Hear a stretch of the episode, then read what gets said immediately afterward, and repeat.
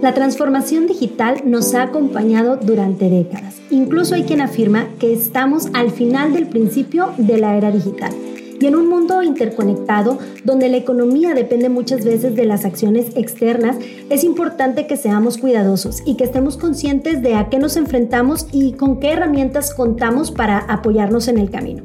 Es por eso que el día de hoy queremos hablar de un tema que cada vez está más inmerso en nuestra vida diaria, en nuestra forma de trabajar, en nuestra forma de relacionarnos. Estamos hablando de la inteligencia artificial. Yo soy Tere Ramírez. Y yo soy Saúl Castillo. Bienvenidos a Interconectados. Así es, Esther, estamos viviendo un entorno que muchos han denominado como buca por sus siglas en inglés que significan volatilidad, incertidumbre, incertidumbre, complejidad y ambigüedad. Y realmente, como mencionas, ya llevamos casi una década o poco más eh, donde las empresas nos enfrentamos y escuchamos constantemente sobre nuevos términos, nuevas tecnologías. Y para hacer un resumen breve, podríamos eh, recordar que en 2016 eh, se escuchaba como una de las principales tecnologías para los negocios los chatbots. ¿no? Creíamos que esto iba a transformar la forma en que las empresas nos comunicábamos eh, con nuestros consumidores, pero en 2017 eh, salen nuevas tecnologías como la realidad virtual o la realidad aumentada y 2018 eh, la tecnología bajo demanda o el streaming. en 2019 empezamos a escuchar todo este surgimiento de más fuerte, quiero decir, del, del blockchain, del machine learning, de la inteligencia artificial. En 2020 creo que el, gran ganador eh, con el surgimiento de la pandemia eh, son todas estas tecnologías de comunicación remota como, como Zoom. 2021 eh, ya empezamos a escuchar cada vez más sobre la web 3.0 y sobre la descentralización y todo este entorno. Y en este 2022 creo que a pesar de que hay tecnologías como todo el tema de energías sustentables, Creo que quien va eh, llevando la batuta de toda esta evolución tecnológica es la inteligencia artificial. Creo que con todo esto que nos comentas, nos damos cuenta de cuál ha sido la respuesta del marketing a la transformación digital, ¿no? Cómo es que han eh, tratado de desarrollar tecnologías que cada vez imiten mejor al ser humano y las funciones que éste realiza. Creo que en esa necesidad de avanzar en el terreno digital han surgido, pues, sobre todo tres cosas, claro, todos estos avances que comentas, pero sobre todo tres, tres puntos que han impactado más, que son el Big Data, la inteligencia artificial, como mencionabas hace un momento, y el Deep Learning, ¿no? Cuando hablamos del Big Data, pues nos referimos a todo este volumen de datos que es posible recabar a través de Internet, pero que es en un volumen tal y de una complejidad y además a una velocidad que difícilmente se podría procesar eh, por un ser humano, ¿no? Porque las personas tenemos una capacidad limitada de procesamiento de datos a diferencia de las máquinas, ¿no? Eh, y todos estos datos pues, nos arrojan información, sobre todo a los negocios, de cómo enfocarse en sus audiencias. Y luego, bueno, está la inteligencia artificial, que es un término que nace eh, con un profesor de Stanford, John McCarthy, en 1956 para denominar a esta disciplina informática que trata de crear sistemas que sean capaces de aprender y de razonar como un ser humano. Y el deep learning, que es como un paso un poquito más adelante de la inteligencia artificial, que busque que las máquinas aprendan de ellas mismas, ¿no? Cada vez más sin la mediación de, del ser humano. Sí, Tere, y, y creo que todas estas tecnologías que mencionas, realmente convergen y las encontramos cada vez en más soluciones como la luz. O sea, entendemos que podemos hacer uso de la luz eh, picándole al botón, se prende y se apaga el foco, aunque no entendamos cómo funciona y aunque incluso aunque no sepamos cuál es la, la tasa de velocidad de la luz, ¿no? Eh, entonces, creo que por eso, o la inteligencia artificial viene a ser esa tecnología que viene a integrar todo, el Big Data, eh, la realidad virtual, la realidad aumentada, el procesamiento de datos, en fin, todas estas tecnologías que en términos comerciales lo que buscan es poder conocer mejor al cliente y ofrecer pues unas experiencias más personalizadas, ¿no? Hoy se habla mucho de la promesa de la medicina personalizada y, y, a lo mejor no entendemos cómo va a suceder esto, pero hoy utilizamos relojes que nos están monitoreando constantemente, que nos están midiendo la presión y gracias a esta convergencia de tecnologías vamos a poder llegar a, esas soluciones eh, personalizadas. Y fíjate que, eh, como decíamos al principio, uno de los, o el ganador que aparentemente está llevando la batuta en, esta, en este avance tecnológico, eh, decíamos que es la inteligencia artificial, porque aunque a diferencia, por ejemplo, del cripto, del blockchain, todavía no alcanzamos a entender en las masas cómo vamos a utilizar el cripto, cómo vamos a utilizar el blockchain, qué beneficios tienen, aunque aparecen muy evidentes, sus beneficios todavía no los entendemos a diferencia de la inteligencia artificial. La inteligencia artificial ya nos está dando resultados. Incluso hay quienes mencionan que esta gran adopción que está teniendo de la inteligencia artificial es porque nos está quitando responsabilidades, nos está facilitando tareas. Y hoy lo vemos que cada vez eh, escuchamos que salió una nueva tecnología que, permite hacer dibujos, que permite eh, hacer rostros a través de inteligencia artificial, incluso que permite hacer músicas, música que, en fin, hay empiezan a salir tecnologías para todo y también en, industrias un poco más serias como la fintech o, el sector financiero también empiezan ya a hacer uso de, de estas de estas nuevas tecnologías. Entonces, creo que la inteligencia artificial está permitiendo esta adopción en masa y al final detrás de ella hay una convergencia y el mensaje creo que es no, no necesitamos entenderla, simplemente empezar a usarla. Sí, creo que los beneficios de la inteligencia artificial son más palpables y al mismo tiempo hacen que podamos estar conversando más sobre ella. Ahí difiere un poquito eh, en esto de entender la inteligencia artificial porque sí me parece que tiene muchas aristas. De hecho, el episodio anterior ya estuvimos platicando sobre inteligencia artificial, pero creo que nos quedamos por ahí con muchos eh, temas, ¿no? Que tratar.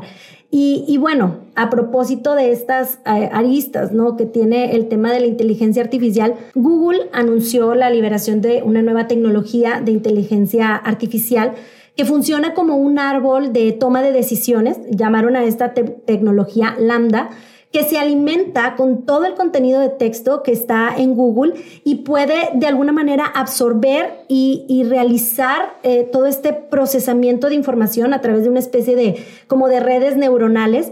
Y a medida que la conversación con Lambda va avanzando, puede ir tomando decisiones e ir construyendo una conversación. Y uno de los trabajadores de Google, Blake, comienza a decir que Lambda está viva, que tiene conciencia, que tiene sentimientos y bueno, hace una publicación de una conversación bastante larga con Lambda. ¿Tú qué opinas? ¿La inteligencia artificial tiene alma, tiene espíritu? ¿En serio puede sentir, puede razonar?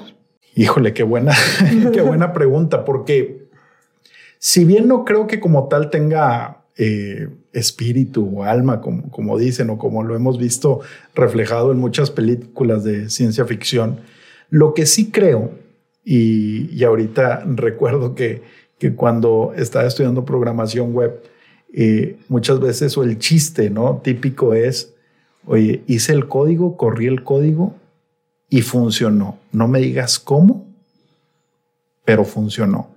O bien no funcionó y también no sé por qué no funcionó.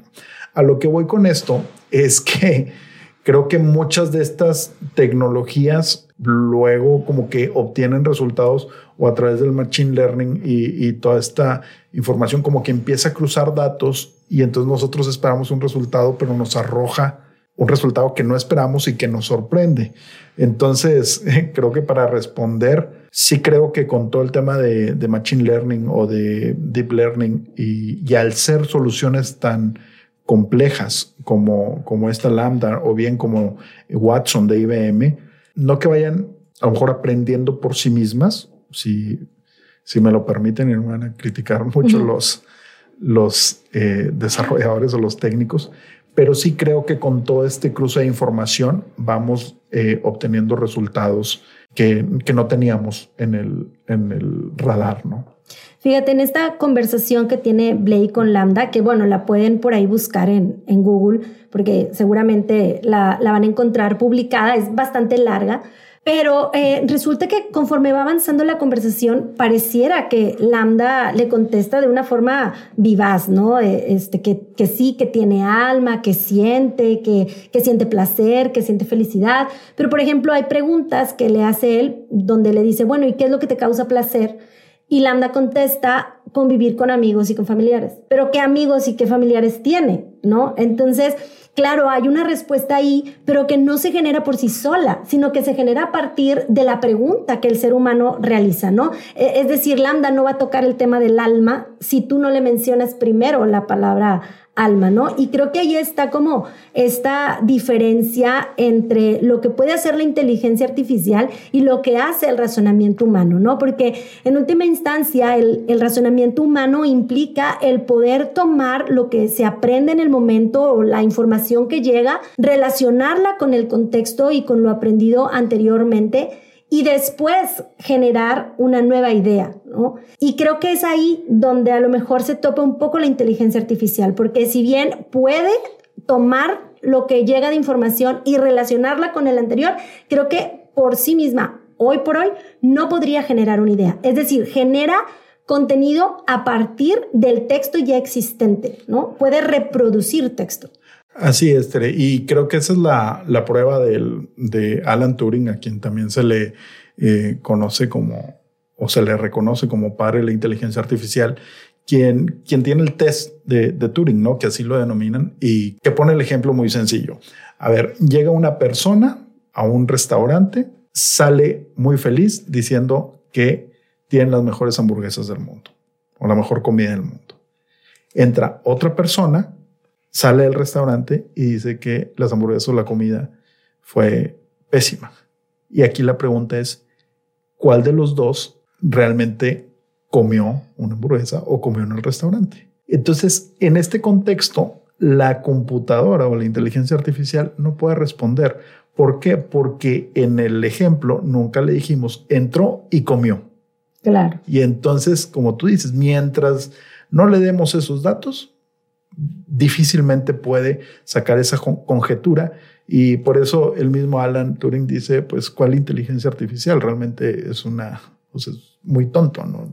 Falta ahí todavía esta parte de la intuición, ¿no? así es, y, bueno, también la, la pregunta y el gran reto es cómo vamos a replicar eso. Por eso ahorita que decías, eh, los sentimientos y todo tiene alma, híjole, difícilmente creo que, la, que lo puede tener puede aprender y, hay reglas, ¿no? De, bajo las que se configuran y se estructuran esto y son las famosas de no hacerle daño a un ser humano siempre y cuando lo vayas a proteger de sí mismo, ¿no? Y, cuestiones de esas que luego vemos en películas y que parecen muy, muy tontas o de ciencia ficción, pero al final son, son reglas o principios que, que pues, se utilizan en, en el ejercicio.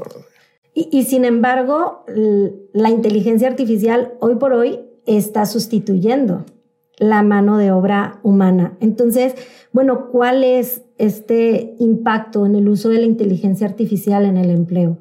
Creo que va a ser muy, y está siendo ya, ya muy, muy alto el impacto y lo vamos a ver mucho en, por ejemplo, hoy vemos soluciones contables y que ya están a la mano, donde tú escaneas el ticket y en automático te, te hace la conciliación bancaria, ¿no? Entonces, eh, ¿Por qué? Porque acceden a, información, eh, o bien lo vemos con, con Waze o con plataformas de este tipo, donde si nosotros reportamos algo, pues a, otros automovilistas les estamos dando o anticipando esa información.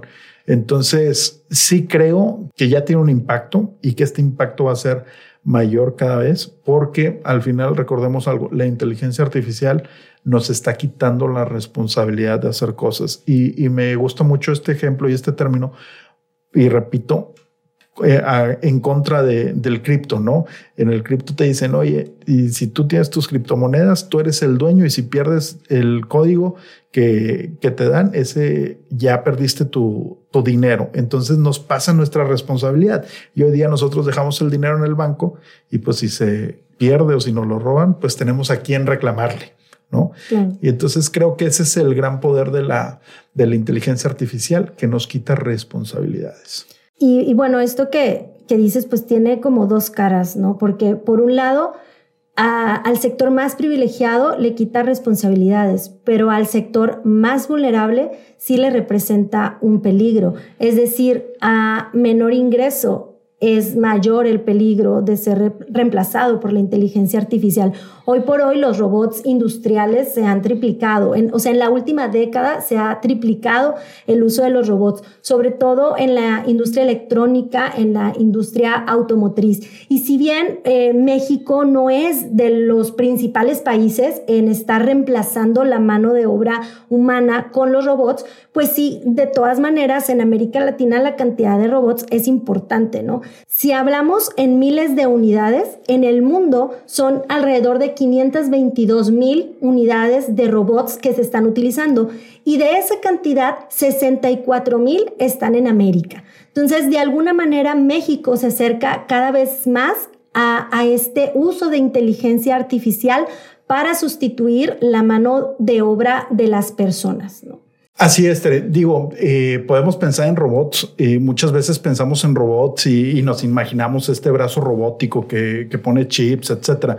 Pero realmente cuando hablamos de robots, no necesariamente son soluciones tan complejas. Eh, por ejemplo, ahorita que, que veo las cámaras, podemos pensar y realmente un estabilizador es un robot. Sí, tiene una función muy particular, pero ya son robots. Y creo que es, es cierto, pero ah, yo, yo difiero un poco eh, contigo. Creo que todavía eh, México y los países Latinoamérica, latinoamericanos, bueno, cuando menos al día de hoy, estamos muy atrasados en tecnología y en innovación. Todavía somos países, y hablando aquí del norte del país, eh, hoy estamos celebrando con bombo y platillo que estamos captando eh, millones, miles de millones de dólares en inversiones extranjeras, pero vienen y ponen plantas de maquila. Claro, hay plantas de mayor nivel y de mayor infraestructura que otras, pero al final, por la cercanía y por lo barato de nuestra mano de obra, por eso somos atractivos. A diferencia de países como Singapur eh, y como otros países que no tienen la, riqueza natural que, que, sí tenemos los latinoamericanos, ellos sí están generando innovación, nosotros todavía no. Entonces creo que todavía falta mucho para, para llegar a ese punto, pero sí creo que los robots, repito, nos van a ayudar a hacer tareas todavía repetitivas, o más bien la inteligencia artificial al uso que hay al día de hoy nos ayuda a eliminar tareas repetitivas e, insisto, responsabilidad. Hoy día, en lugar de poner a una persona a que capture una base de datos o a que limpie una base de datos o que cargue datos en un sistema, pues mejor lo hago a través de un sistema eh, de inteligencia artificial y la persona se quita la responsabilidad de los errores, del famoso error de dedo, ¿no? Creo que ahorita estamos a ese nivel y, creo que todavía nos falta, cuando menos aquí en México, algunos, algunos años para, para llegar a esa, esa automatización eh, que sin duda va a ser acelerada por el uso del Internet de las Cosas. Hay miles y millones de dispositivos ya en México que están conectados a Internet y que constantemente están compartiendo información. Y que además se aceleró todavía más a raíz del COVID-19, ¿no? Por este interés que nace en nosotros de tener una mayor comodidad en el hogar. Pero bueno, retomando esto que, que, mencionabas, creo que la mejor forma de protegernos ante este riesgo de no ser esa persona que se hace a un lado porque ya hay una máquina que puede realizar esa tarea de forma más rápida y eficiente, pues es convertirnos en un profesional tecnológico, eh, saber o estar conscientes de que eh, si vamos a, a ser trabajadores, si vamos a producir dentro de Internet, porque ya es es inminente, digo, el metaverso está a la vuelta de la esquina, eh, esto requiere que podamos convertirnos en un profesional tecnológico. Sí me parece que, que es una suerte para nosotros el poder eh, vivir el nacimiento de una revolución que va a cambiar las cosas, ¿no? Sobre todo creo a los de nuestra generación que nos tocó verlo nacer, es decir, no somos propiamente nativos digitales, sí eh, comenzamos a, utilizar la tecnología de edad temprana, pero no, no somos eh, nativos digitales entonces, sí me parece que es como un privilegio el poder ver todos estos cambios, cómo va cambiando nuestra manera de conducirnos, de relacionarnos, de nuestro entorno, incluso nos cambia a nosotros mismos, porque ahora reaccionamos de forma diferente, ¿no? Y, y, es donde decimos, bueno, todos utilizamos la tecnología, pero ¿cuántos de nosotros la entendemos? Sí me parece que deberíamos hacer un esfuerzo por entender la tecnología que nos rodea y así entenderíamos un poquito más de, de este mundo tan fascinante que está cambiando nuestras vidas para siempre. Sí, sí, y como lo mencionábamos eh, en un principio, eh, o como iniciamos este eh, capítulo, estamos viviendo un contexto buca de, repito, volatilidad, incertidumbre, complejidad y ambigüedad. Y esto requiere y demanda que las empresas cada vez pensemos en nuevos panoramas, en nuevos contextos, también que pensemos en la colaboración eh, con nuevas empresas, tanto vertical y horizontal, y por supuesto que todas nuestras decisiones, hoy más que nunca, estén tomadas y basadas en datos. Necesitamos aprovechar todos los datos que nos dan estos, estos sistemas. Y para eso también, como bien decía, se requiere el capital humano o los profesionistas que sepan administrar eh, y analizar estos datos. Y desafortunadamente en México hoy seguimos privilegiando las carreras de humanidades y no las de ciencias. Entonces, ese es otro reto que tenemos. Bueno, ahí sí voy a diferir muchísimo contigo, porque eh, en eso de las carreras de humanidades mi opinión es totalmente distinta, porque sí creo que si no contamos con profesionistas de las humanidades, no vamos a poder entender el lado humano de cómo manejar justamente la tecnología. Y este mundo digital nos está generando un gran problema. Es como un pozo nuevo de conocimientos, de realidades, pero que no tiene fondo.